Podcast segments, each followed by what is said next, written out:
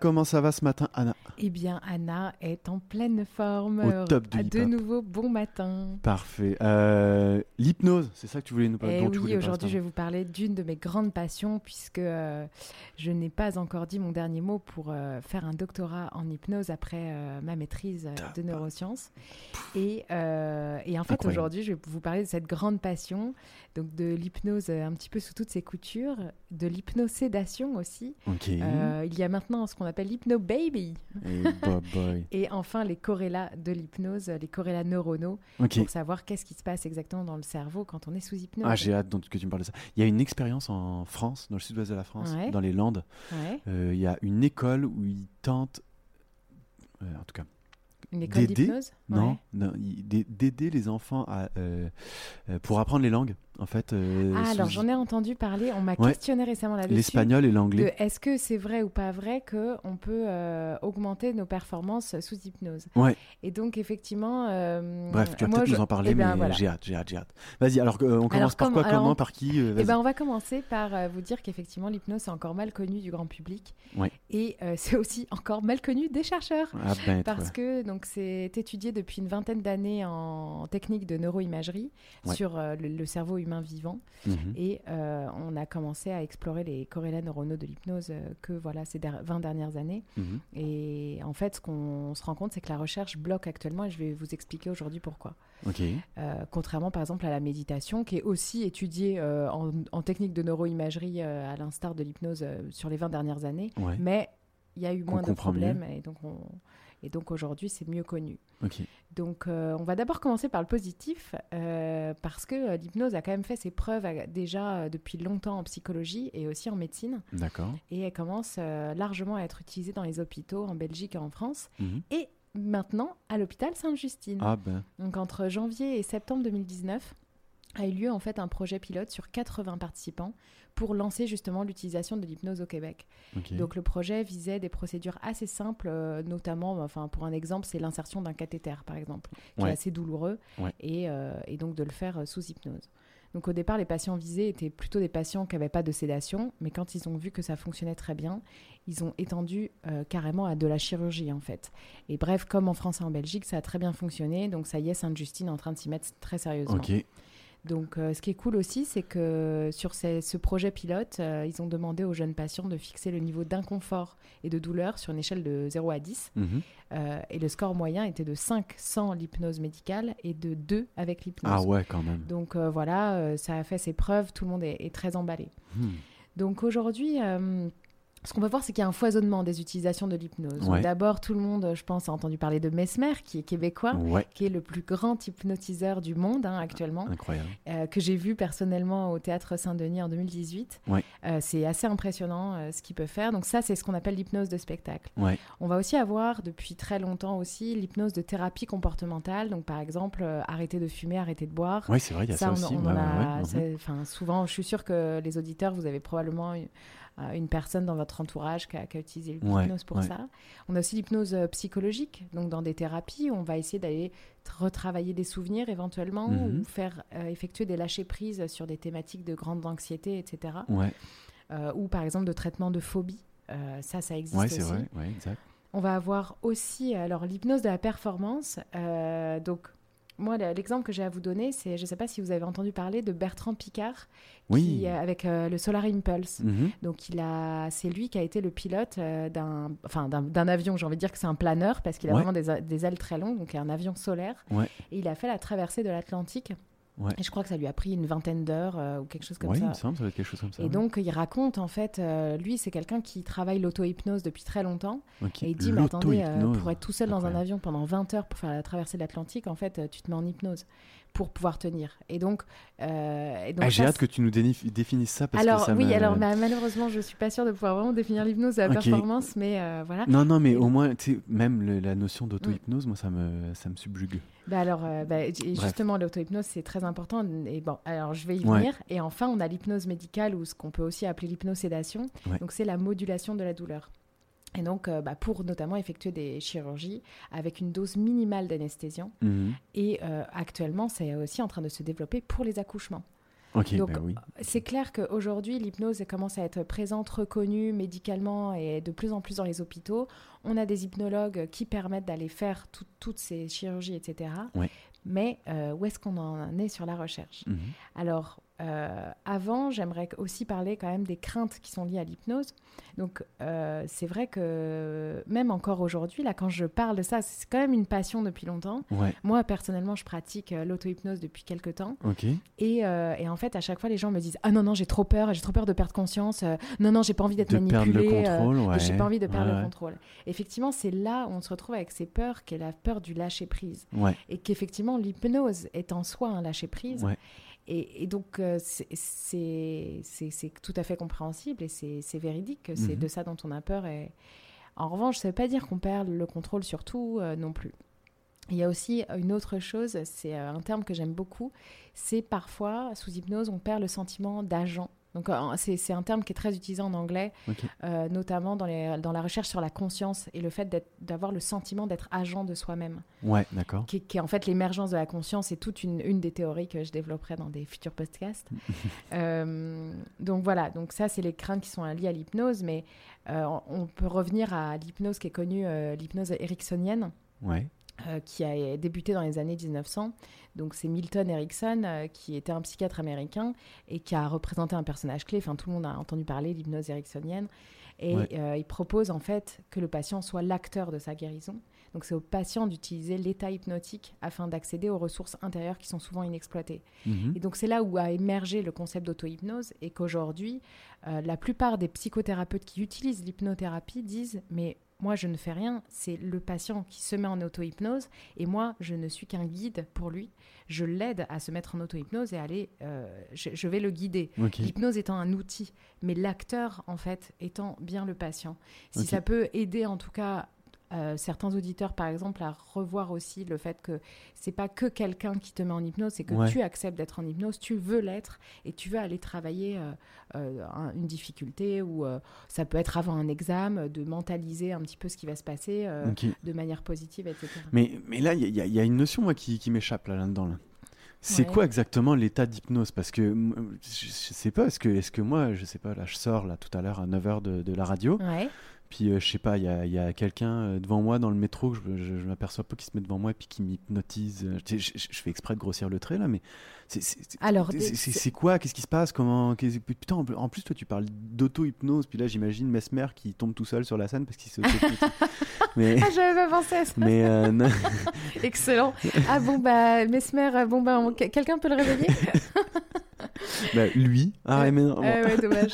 Alors, je ne sais pas si moi je vais pouvoir vous révéler tous ces secrets-là. Euh, en revanche, euh, je vais pouvoir vous raconter ce qui se passe euh, quand on est en hypnose et je vais vous raconter euh, après une première, euh, une première chanson. Ah, euh, je, je vais vous raconter en fait que il y a deux laboratoires à Montréal qui travaillent sur l'hypnose. C'est vraiment pas beaucoup. Ok. Euh, Ouais, non, moi, je, enfin, je les connais parce que justement, je m'y suis intéressée et que, que j'ai creusé pour éventuellement faire un doctorat plus tard avec eux. Mhm. Il y en a un, c'est Pierre Rainville, qui est à l'Université de Montréal. Lui, Ouais. il est en somatologie. Donc, c'est vraiment, lui, il étudie depuis les années 2000 la modulation de la douleur d'une manière générale et avec euh, l'hypnose.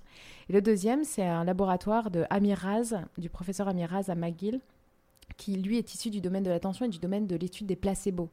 Donc, quand tu commences à rentrer dans l'étude des placebos, qui, qui sont des études énormément faites euh, Mhm, en- ouais. en médical pour comprendre si un, médicament marche ou pas, en fait, on s'est rendu compte que le pouvoir du- de l'effet placebo est immense. Mhm. Et donc, ça, c'est le pouvoir de la suggestion. Et donc, on va replacer l'hypnose dans le grand parapluie de la suggestion euh, et dans ces études-là. Et hum, donc, en fait, euh, l'hypnose en soi, je pense que c'est un mot aujourd'hui qui a été euh, très... euh, Galvaudé. euh, Oui, car- euh, carrément, qui a été très, très galvaudé, qui a été euh, extrêmement, euh, qui a été mis dans une case euh, de quelque chose un peu mystique, euh, de quelque chose Ouais. où on a peur d'être manipulé, etc. Ouais, on entend même ça, hein, des fois. J'y crois pas. Oui, voilà. J'y crois pas. J'y crois, j'y crois c'est Parce que pas, c'est pas une religion. là. Et non, c'est pas une religion, mais c'est surtout que derrière ce mot se cache énormément, et on va le voir, de phénomènes hypnotiques. Ouais. Et c'est là où nous, la recherche a buté, c'est qu'en fait, l'hypnose se manifeste par plein d'états différents. Ouais. Et en fait, euh, l'état hypnotique euh, type euh, euh, la personne qui s'endort d'un coup euh, quand, Mesmer claque des doigts, euh, on est très loin sur plein plein d'aspects. Euh, voilà, donc Ouais. euh, je pense que je vous Mais propose- t'as t'as oublié l'hypnose politique aussi, qui fait que tu votes François Legault, Maxime Bernier? Ça, c'est quand même. euh, Ouais, ouais, ça, sans réfléchir comme ça, tu fais n'importe euh, quoi comme ça. depuis très longtemps. Ouais. Donc, pour entrer dans ce monde de la suggestion, je vais vous en faire une Ouais. et je vous propose Suggérons, de, suggérons. vi- de vous y emmener hyper tranquillement avec la chanson qui s'appelle Muy Muy Tranquilo tranquilo. de Grammatique.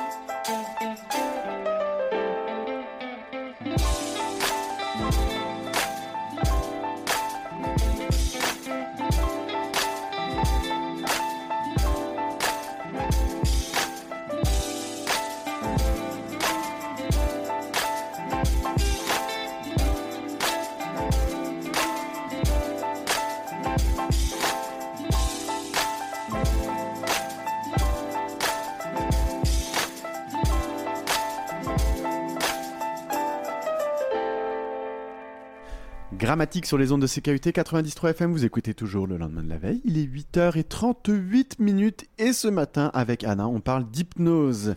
Où en étions-nous Alors, nous en étions euh, aux deux laboratoires montréalais Oui. euh, qui travaillent sur l'hypnose. Alors, on va commencer par le premier, Oui. et notamment sur euh, la modulation de la douleur par l'hypnose. Oui. Donc, euh, il faut se rappeler qu'en fait, l'utilisation des techniques d'hypnose en anesthésie, ça date du 19e siècle. Mhm. Et c'est des techniques qui permettent en fait de modifier radicalement la perception sensorielle, mais surtout la perception de la douleur. Et donc dans le monde anglo-saxon, on retrouve des précurseurs en fait euh, qui appelaient ça le sommeil magnétique. Et euh, en France, euh, un des neuroscientifiques connus qui s'appelle Paul Broca pour euh, l'ère du langage, hein, l'ère de Broca, rendait des comptes en fait devant l'Académie des sciences d'une intervention pratiquée sous anesthésie hypnotique en 1859. Ok, quand même. Donc, c'est pas non plus complètement nouveau. Mhm. Alors, euh, l'hypnose, en fait, ça vient donc compléter, voire même substituer, euh, se, se substituer à l'anesthésie par sédatif. Et on va combiner souvent une anesthésie locale avec une hypnose et une sédation consciente à, à base d'antidouleur, en fait. Donc, c'est pas. On, on utilise, si on commence à faire, par exemple, une chirurgie, euh, j'en sais rien, du genou ou des, des dents, Ouais. on va pas non plus mettre zéro sédatif aujourd'hui. On va en mettre Ouais, un petit peu. Mais ce qui est sympa, c'est que on va avoir des bénéfices en fait qui vont être euh, multiples. D'abord, on a l'amélioration du confort du patient parce qu'il y a aussi un corps. C'est ça qu'il faut qu'il faut comprendre. C'est jamais euh, c'est ma- c'est jamais juste de l'hypnose. C'est-à-dire que quand on se met sous hypnose, bah, on va avoir euh, souvent une séance avant pour apprendre à se mettre dans cet état. On va être beaucoup mieux considéré aussi en tant que à- par le corps euh, médical parce que il va falloir instaurer une confiance avec le thérapeute. Ouais. Donc en fait, on a des conditions aussi de chirurgie qui vont être euh, plus sympathiques et plus humaines. Ouais. On va donc ça, ça joue avec l'amélioration du confort du patient, avec une meilleure écoute. Pour, euh, juste, pour euh, justement, ils vont faire très attention à- au niveau dans, de profondeur d'hypnose dans lequel le patient va être. ouais.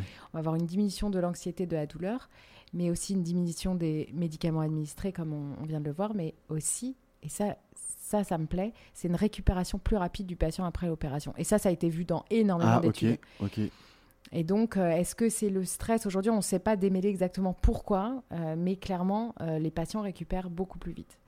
Donc, euh, en Belgique, depuis 1992, euh, le centre hospitalier en fait de une- universitaire, donc de Liège, a permis à Ouais. plus de actuellement 8500 patients de bénéficier de l'hypnosédation plutôt qu'une anesthésie générale. Quand et ça, ça concerne des chirurgies. Alors, il y a eu un certain nombre de chirurgies esthétiques euh, et plastiques, mais il y a aussi les opérations de dents de sagesse, les soins des grands brûlés et les accouchements.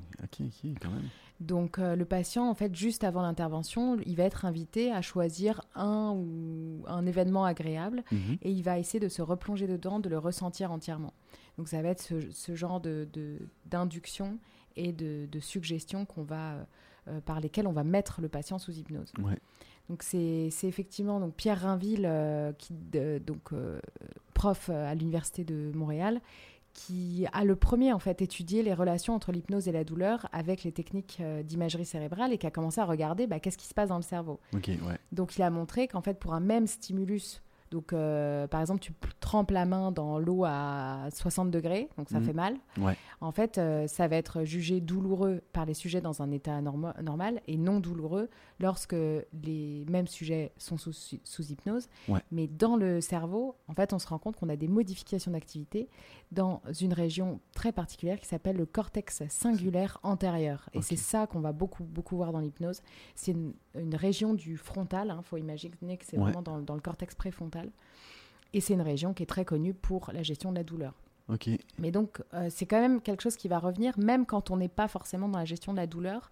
En fait, il faut voir que c'est la douleur physique, mais il peut y avoir aussi la douleur mentale. Et Mhm. donc, le côté émotionnel euh, qui va euh, apparaître, parce que dans la douleur, il y a un aspect très euh, pratique, c'est-à-dire, bon, bah, j'ai mal, ok, bon, bah, là, j'ai eu mal, mais il y a aussi tout le côté drama qui va avec, Mhm. qui va être l'émotion. Et, et aujourd'hui, en recherche sur la douleur, en neurosciences, on sépare bien les deux parce qu'on voit bien que c'est deux régions différentes du cerveau. Entre oui, bah oui, j'ai mal et ouais, j'ai mal, mais là, c'est émotionnellement insupportable en fait. Eh, ça me parle beaucoup ce que tu es en train de Ah, dire là. Euh, tu sais, le, quand euh, on dit le que coureur les, les hommes. euh, ah, ouais, vas-y. Euh, ben moi quand je cours des ultras là, j'ai bon fait mes petits constats personnels. là, de- Ouais. Tu sais quand tu commences à avoir mal. Ouais. Moi je dis souvent, bon, alors c'est un chiffre Eh, mais toi, tu pourrais totalement arbitraire. carrément mais- utiliser l'hypnose pour le coup pour tes Ben, trails. hein. écoute, c'est ça, je suis en train de... Donc, euh, ben, ceux qui nous rejoignent et euh, qui le savent pas encore, c'est ça, je cours des, des, des courses de très longue distance, donc euh, entre 50 et 160 km.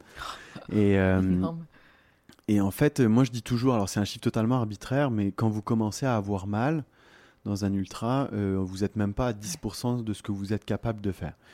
Euh, ce- ça, c'est totalement arbitraire, mais tout ça pour dire que euh, bah, Ouais. même sur un 160 km, au bout de 25-30 Ouais, km, t'as- t'en as déjà plein les pattes. hein. oui, t'en restes 130 à faire, mais, mais t'en as déjà plein les pattes. Et pourtant, tu, tu finis quand même.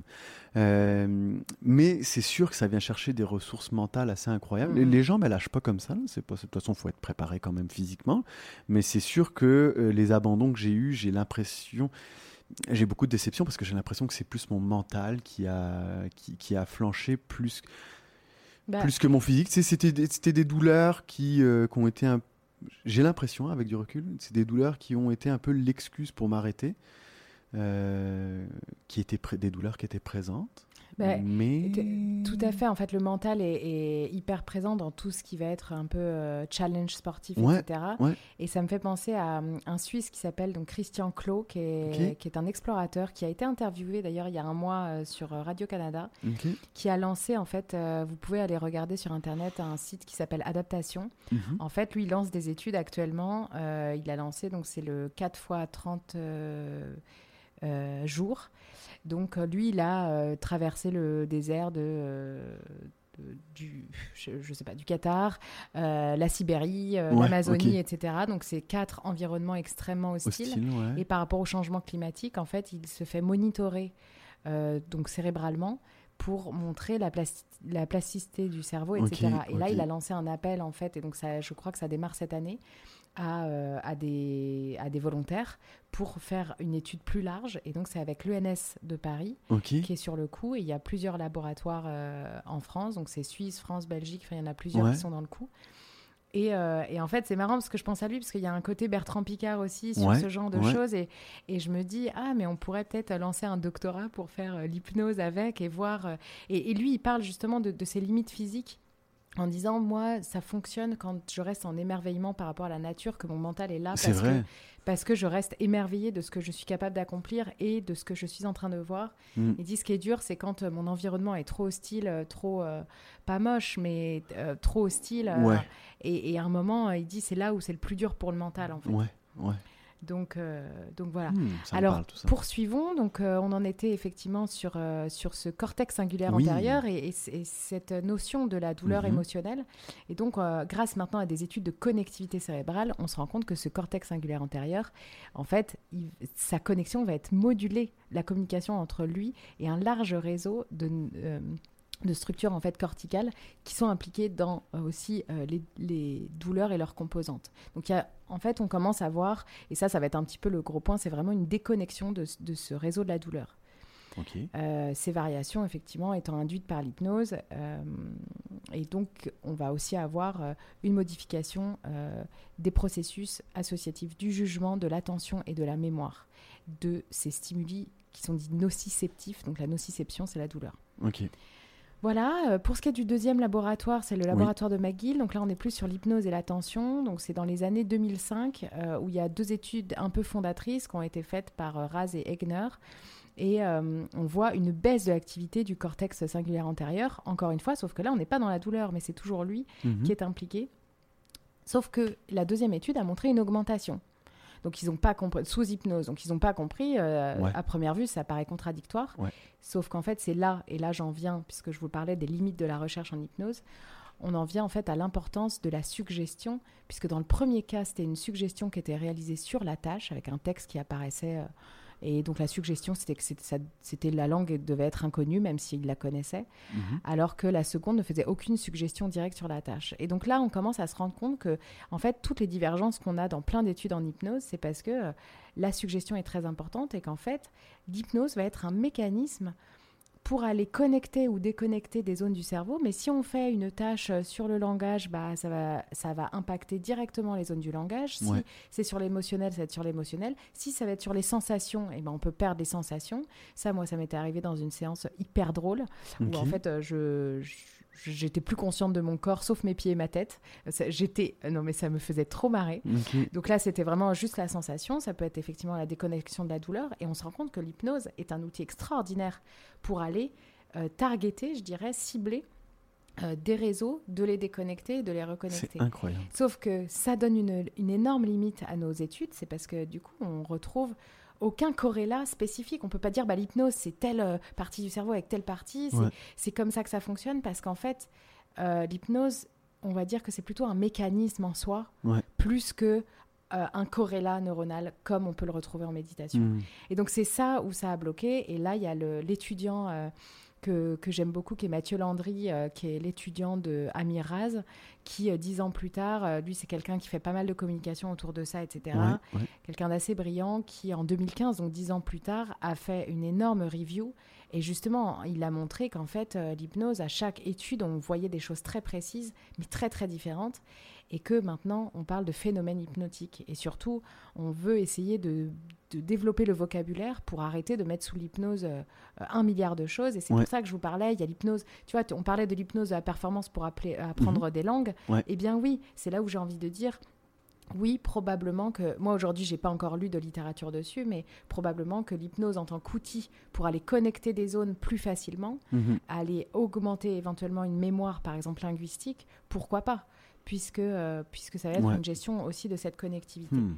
Donc ça, c'était un Incroyable. petit peu le, le message, on va dire, euh, euh, global.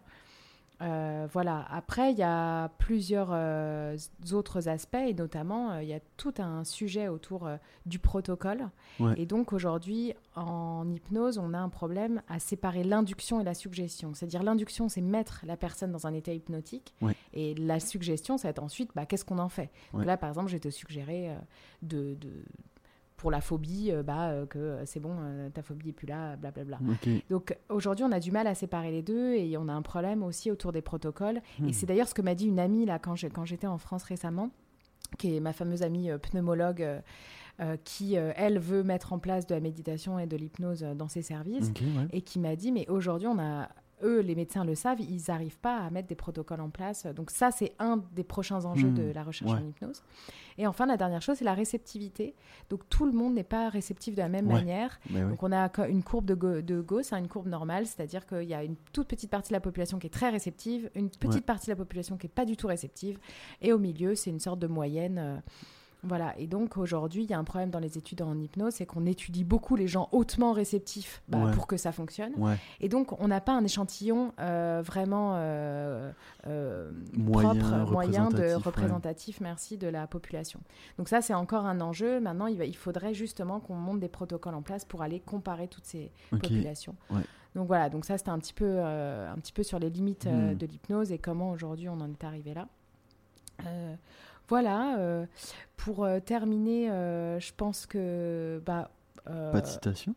Ah bah si, si, si, Oh, toujours. putain, J'ai eu peur. Je me suis dit, je veux pas te mettre dans le trouble, mais là, je me dis. Une, une- Bah si, une si, allez, on, allez, va finir sur une, sur une citation. Donc, euh, euh, la folie, c'est de croire qu'en faisant toujours la même chose, on obtiendra un Ah, résultat différent. Ouais.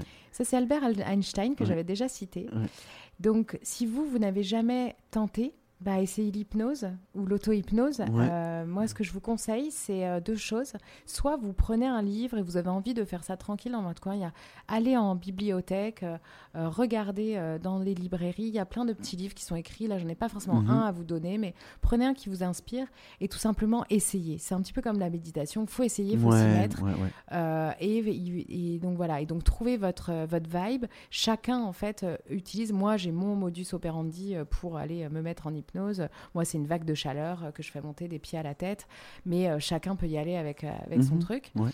Euh, la deuxième chose, c'est c'est intéressant de le faire avec un psychothérapeute aussi ou Ouais. un hypnologue parce que lui va, en fait, ça va accélérer euh, votre capacité à le faire parce qu'il va tout de suite vous aider. Il peut aussi enregistrer sa voix pour que vous le réécoutiez euh, tout seul. c'est chouette, ouais. Et ou alors, il vous fait enregistrer votre propre voix, et c'est beaucoup de gens le font pour ensuite se mettre en auto-hypnose. Ok, cool. Ben, super. Et ça, c'est une belle chronique.